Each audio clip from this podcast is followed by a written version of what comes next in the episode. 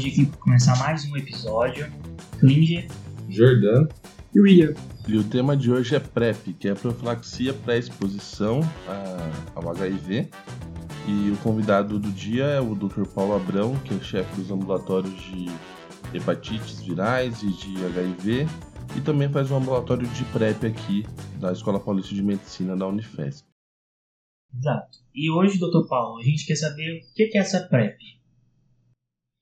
Então, olha só. É, depois de décadas falando de camisinha, só camisinha, camisinha, camisinha, a gente tem 40 mil pessoas com novas infecções pelo HIV no Brasil. Ou seja, camisinha funciona, mas a adesão ao uso da camisinha é muito baixo ainda. Então a gente tem que falar de camisinha, mas tem que falar de outras coisas. Então a gente tem que falar de outras formas de prevenção. A PrEP vem dentro desse grupo de medidas de prevenção muito importantes, que inclui também, por exemplo, vacinas, inclui a PEP, que é a profilaxia pós-exposição sexual, para evitar a infecção pelo HIV, e tem várias outras é, medidas de prevenção. Mas a PrEP, o que é a PrEP? A PrEP é a profilaxia pré-exposição ao HIV. Ou seja, aquelas pessoas que são vulneráveis que têm risco de contrair a infecção pelo HIV, elas são avaliadas por um protocolo que é respaldado pela OMS, pelo Ministério da Saúde, e se está de fato detectado que são pessoas que têm um risco aumentado de contrair a infecção pelo HIV, elas vão ter a, a possibilidade de usar um comprimido ao dia, que é a coformulação de tenofovir com entricitabina, que são dois antirretrovirais, que vão evitar, bloquear a infecção pelo HIV naquele indivíduo, se eventualmente ele se expuser. Beleza. E assim, como que se deu essa, é, historicamente, essa pesquisa da PrEP? Dá para uma pessoa sadia? Como, como que aconteceu isso? A questão toda vem dessa dificuldade que a gente tem. Né? A gente não consegue diminuir o número de novos casos. A gente não tem vacina contra a infecção pelo HIV. E aí os cientistas começaram a pensar uma série de coisas. E a gente já tinha uma ideia boa, tanto em humanos quanto em animais de experimentação, da PEP, que é a profilaxia pós-exposição com os antirretrovirais, que funciona. E aí, a ideia muito boa foi de falar assim: bom, se a gente pode fazer a profilaxia pós-exposição, por que não a gente tentar usar antirretrovirais para evitar que a pessoa se infecte antes da exposição sexual? Então, os estudos começaram em animais de experimentação, eles se mostraram é, bastante efetivos, né, no sentido de evitar a infecção, e depois eles foram realizados em, em humanos, e uh, ficou muito claro que se as pessoas que usarem a PrEP fizerem o seu uso corretamente, com boa adesão, seguindo os protocolos, a chance de infecção pelo HIV é mínima. E com isso, até que a gente tenha uma vacina eficaz, essa é uma das medidas mais eficazes para evitar a transmissão a gente sabe que a PrEP não é para todo mundo, né? Principalmente no é uma medicação disponibilizada pelo SUS. E quem pode fazer? Quais são os critérios de inclusão para o paciente utilizar a PrEP? Então, a PrEP ela não é para todo mundo, mas não é nem por uma questão de custo, tá? É, uma, é por uma questão de risco-benefício. A gente sabe que qualquer medicação tem efeitos adversos, né? Então, só vale a pena você se expor a uma medicação que tem efeitos adversos se o seu risco de contrair infecção pelo HIV for significativo. E é por isso que a gente escolhe, de fato, aquelas pessoas vulneráveis, aquelas pessoas que têm maior risco, porque é só assim que vale a pena correr os riscos de eventos adversos. Por exemplo, o tenofovir ele pode dar lesão renal e osteoporose. Então, quem são as pessoas que são consideradas internacionalmente elegíveis para PrEP? E foi exatamente foram uh, os perfis incluídos nos estudos. Basicamente, homens que fazem sexo com homens ou gays, pessoas trans, homens trans e mulheres trans, trabalhadores e trabalhadoras do sexo, e casais que a gente chama de soro diferentes. Quer dizer, uma pessoa do casal vive com HIV, a outra pessoa do casal não vive com HIV. Então, esses são os critérios básicos. Né? É lógico que a gente analisa todos os casos, eventualmente algum outro caso não está exatamente dentro desses critérios, mas se tem alguma vulnerabilidade, a gente oferece a, a PrEP também. E assim você garante que estas pessoas que têm a vulnerabilidade elas estejam protegidas dentro de um protocolo de acompanhamento bastante rigoroso. Né? Lembrar que a PrEP não é um drive-thru que você dá o comprimido para a pessoa. Você tem ali um processo de saúde sexual. Então, você orienta a imunização, você orienta sim o uso do preservativo, você avalia as ISTs e trata se, se houver alguma IST. Você aconselha a, os usuários as formas de ter uma saúde melhor, em geral. Né? Eventualmente, esses usuários têm comorbidades também. Então, é, e você orienta adesão, monitora os efeitos adversos da PrEP. Ou seja, não é um drive-thru de comprimido, que você dá o comprimido e fala tchau para a pessoa.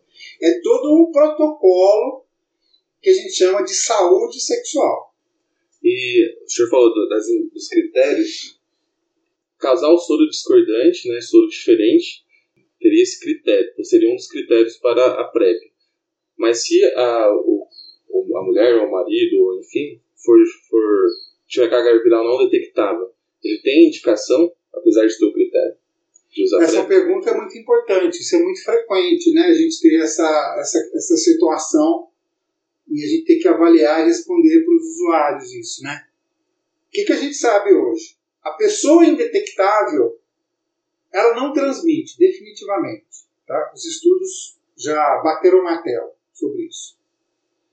E, de fato, esse procedimento, estar indetectável e intransmissível, hoje é considerado o procedimento mais eficaz para evitar a transmissão do HIV. Mais até do que a PrEP e a PEP. Então, o I igual a I, indetectável igual a intransmissível, tem que ser muito propalado, tem que ser muito falado para é, as pessoas que vivem com HIV, para incentivar a adesão, para que elas fiquem bem e também não transmitam para as suas parcerias. Agora, quando a gente tem essa situação, um casal soro diferente, onde um está indetectável, né, está com a carga viral indetectável, o que, que acontece daí? O que acontece é que o, o, o indivíduo, o usuário que, que não está vivendo com HIV, ele tem o direito de decidir sobre a sua prevenção, independente da adesão da parceria ao antirretroviral ou não. Né? Ninguém pode garantir que a parceria vai parar de tomar em algum momento o antirretroviral. Né? Por outro lado, muitas vezes os relacionamentos são abertos. E a parceria que não vive com HIV quer ter relacionamentos fora daquele relacionamento. Então tem isso também. Né? De forma que a gente não desestimula o uso da PrEP em casais soro diferentes onde a pessoa que vive com HIV está indetectável. Ao contrário, a gente estimula. Tá? Porque é uma forma de você ter mais uma barreira de prevenção. Ótimo, ótima explicação. Aproveitando, acho bem importante que você tinha falado antes que não, não, não é por isso que não vai deixar de usar camisinha. A PrEP não substitui a camisinha, certo ou errado? Posso falar para o meu paciente, ah, agora que está usando PrEP não precisa usar mais. Exato. Veja bem, é, as pessoas falam assim, ó, a PrEP reduz o uso de camisinha. Então eu digo para você, toda vez que a gente vai começar um, um, a, a, PrEP, a gente pergunta em quantos por cento das vezes as pessoas usam camisinha nas relações sexuais. E eu digo para você, a taxa de adesão à camisinha acima de 80%, ela deve ser menor do que 30% das pessoas. Antes de começar a PrEP. Tá? Então, essa conversa de que a PrEP reduz o uso da camisinha, pode até ser que reduza. Não estou dizendo que não reduz, pode até ser que reduza. Mas pré-PrEP, o uso da camisinha já é muito baixo. Então, isso não é justificativo. Tá? Isso não é justificativo. Você, ah, mas vai reduzir o uso da camisinha, vai aumentar a IST. Isso não é justificativa definitivamente. Por quê? Porque as pessoas já não usam. E aí, se não fizer alguma coisa para prevenir a infecção pelo HIV, ela vai continuar não usando, ela vai ter infecção pelo HIV. Tá certo? Então, assim, já está claro na literatura que quem usa PrEP está mais suscetível a ISTs, aumenta a incidência de IST. Porque, muito provavelmente, é a compensação de risco. A pessoa fica mais livre, usa menos preservativo e tem outras infecções sexualmente transmissíveis. Então, respondendo a sua pergunta, PrEP é só para prevenir HIV e mais nada. Todas as outras ISTs vão acontecer. Perfeito. Então, mas o que, que acontece? As outras ISTs, elas são detectadas no acompanhamento e são tratadas. Então, por mais que a gente aumente as ISTs, é muito diferente. Por quê? Uma coisa é você aumentar as ISTs em usuários que não estão acompanhados, não estão sendo rastreados e não estão sendo tratados. A outra coisa é você aumentar a IST e você ir lá detectar, tratar, aconselhar, tratar parceria, tá? que, que é o que a gente sempre faz. Olha, avisa suas parcerias. Não, já avisei. Muitos falam assim, já avisei todo mundo. Então, você. É, é lógico que existe um, um aumento das ISTs. Isso já tem dados na literatura. Mas existe um processo que controla isso. Ao contrário daquela pessoa que não usa PrEP e não faz nenhum segmento. Muitas vezes ela tem a IST, e por isso que a gente chama de IST, porque grande parte é assintomática, então não é doença, é infecção. E aí lá na frente, com uma complicação só, a pessoa vai descobrir que teve sífilis ou que teve alguma outra infecção sexualmente transmissível. Né? Tá? Perfeito, acho super importante isso. Acho a parte mais legal é a gente entender essa questão do acompanhamento. E aproveitando e falando de acompanhamento, é, quais medicamentos, qual vai ser esses remédios que a gente vai usar de primeira digamos assim, primeira linha, e como é que eu vou acompanhar esses pacientes? Eu vou precisar pedir algum exame? Eu vou precisar ficar pedindo carga viral para esse paciente? Como é que eu monitoro ele? Então, primeira coisa, assim, esse, esse protocolo está muito estabelecido pelo Ministério da Saúde, é o que a gente segue. Tá? Antes de iniciar a PrEP, a gente tem uma consulta clínica, uma entrevista, e tem exames que são feitos né, para saber a saúde geral daquele usuário. Lógico que a gente tem que garantir que a pessoa não tenha infecção pelo HIV, porque eu não posso usar dois fármacos em quem tem infecção pelo HIV, porque vou perder esses dois fármacos. O vírus vai ficar resistente a esses dois fármacos. Então eu tenho que garantir que não tenha infecção pelo HIV, eu vou rastrear todas as ISTs clinicamente por exames laboratoriais, vou ver a saúde geral dessa pessoa, glicemia, colesterol, hemograma, creatinina, provas hepáticas, vou olhar tudo e vou fazer uma, uma avaliação clínica detalhada dessa pessoa. História de vida, hábitos e vícios, comorbidade, tudo. Tudo certo com os exames, tudo certo com a história clínica, exame físico, ok? Vamos instituir a PrEP. Então é feita uma, toda uma orientação, um aconselhamento direitinho, a gente explica como é que é o acompanhamento. E o primeiro retorno ele tem que ser em no máximo 30 dias. Esse primeiro retorno ele é muito importante. Por quê? porque essa população ela é altamente suscetível. E o que pode acontecer é que você pode estar pegando uma pessoa que é negativa, mas está justamente no momento de soroconversão. Então, este primeiro retorno ele é muito importante para você ter certeza que a pessoa não estava no processo de soroconversão. Só para você ter uma ideia, eu tenho aqui três usuários que nesse processo eu detectei soroconversão, em 350 usuários. Isso é muito importante, porque na hora que você detecta a soroconversão, você introduz a TARV imediatamente. Pede uma genotipagem para ver se não houve resistência tenofovir e citabina e introduz a TARV imediatamente e vai acompanhando essa pessoa. Certo? Passou esse primeiro mês, o paciente está bem, está tolerando bem, está com boa adesão, está tudo ok. Os retornos eles podem ser a cada três ou quatro meses. O Ministério da Saúde permite até um retorno de quatro meses. E a cada retorno são repetidos os exames. Exames para ver efeitos adversos dos medicamentos, para ver IST, para ver a saúde geral da, da pessoa. E a gente dos retornos sempre está checando imunizações, está falando sobre prevenir lesão renal, sobre prevenir osteoporose, checar vitamina D, banho de sol, ingestão de, de, de cálcio, atividade física, hidratação, evitar medicamentos nefrotóxicos. Então, assim, a gente faz toda uma abordagem para acompanhar essa pessoa de uma forma completa. Então, assim, seria basicamente o hemograma, função renal, função hepática, mais o que que a gente... As sorologias, né? As sorologias. Você tem que ver se está suscetível imunizado para A e B, hepatite A e B. Tem que checar a hepatite C, né? Tivemos a nossa quinta hepatite C aguda essa semana. C aguda. É em usuário de PrEP. Em usuário de PrEP. A principal forma de transmissão hoje de hepatite C é sexual. É sexual.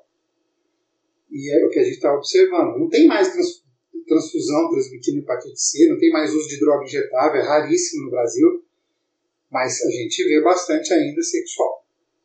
Então tem que ficar muito atento. Né? Sífilis, né? A gente sempre faz uma abordagem sindrômica das ISTs, úlceras genitais ou perianais, verrugas genitais ou perianais, linfonodomegalia inguinal, corrimento uretral, nas mulheres, corrimento vaginal, lesões vulvares, perianais. A gente tem que fazer esse, esse, esse rastreamento, pelo menos conversando e perguntando para o paciente essas síndromes é, de IST. E se tiver queixa positiva, a gente examina, a gente encaminha para o gineco, a gente encaminha para o procto, para o uro, né? A gente faz os devidos encaminhamentos aí.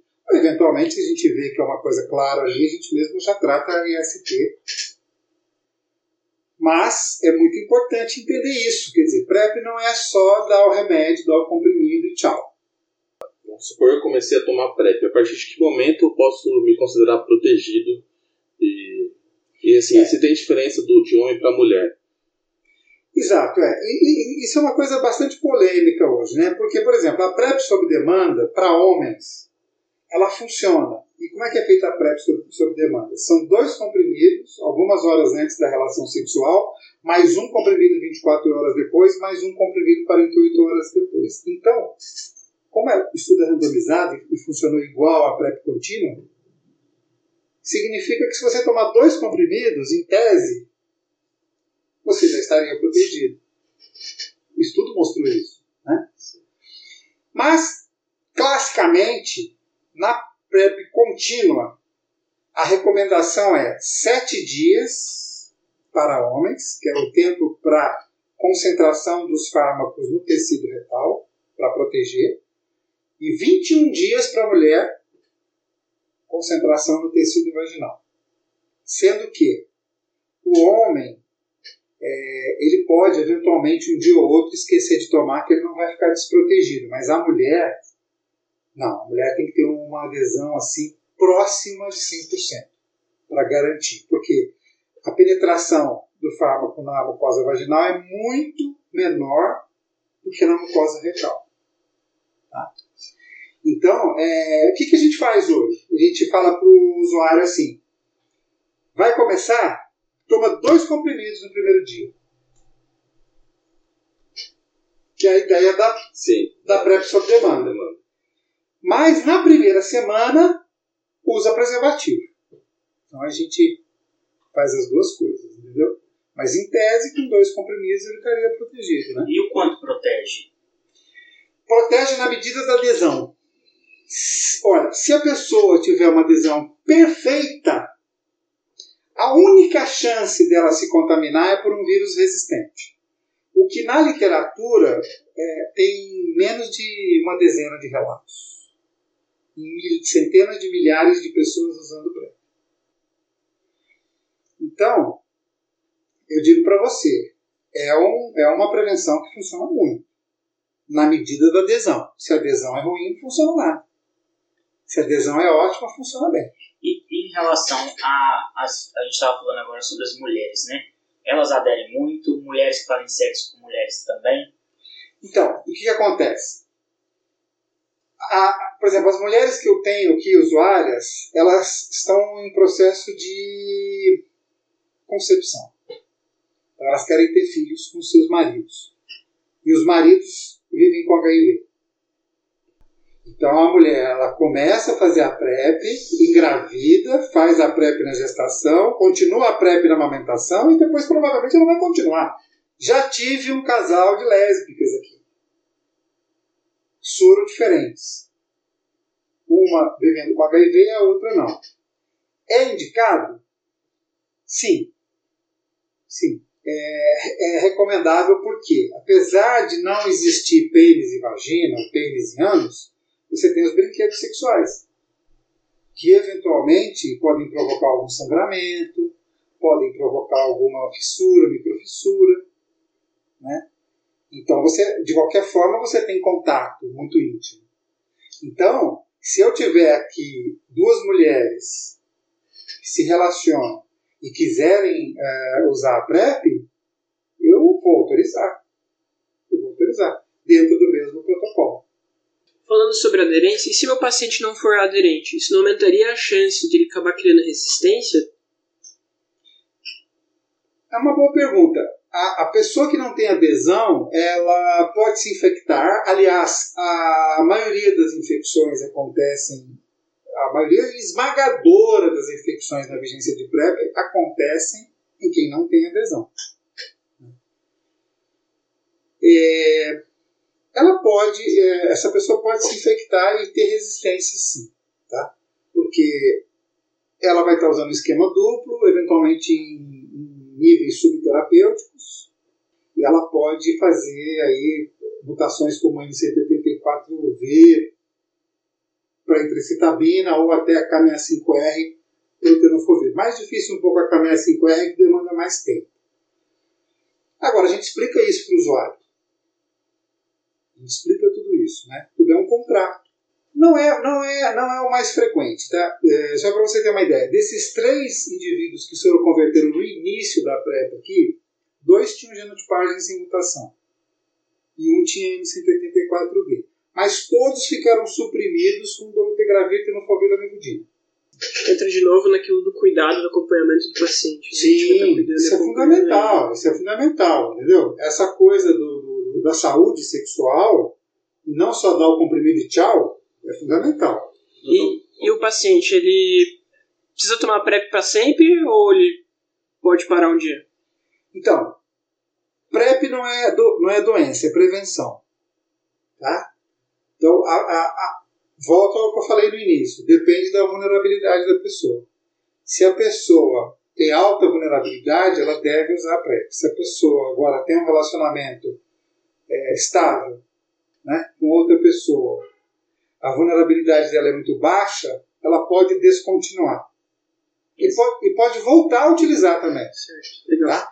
Então, PrEP não é igual diabetes, hipertensão, tem que ter a cabeça aberta. Então, pandemia, a pessoa ficou dentro de casa, não teve nenhuma relação sexual com ninguém, resolveu descontinuar? Ok. Na hora de recomeçar, recomeça o protocolo. Vai fazer os exames, daí a 30 dias vai fazer de novo, é como se fosse do zero. Não tem problema nenhum descontinuar. Uma coisa tem que ser avisada ao usuário. Na descontinuação, atenção para usar a PrEP 30 dias depois da última relação sem preservativo porque ela funciona como uma PEP, entre aspas.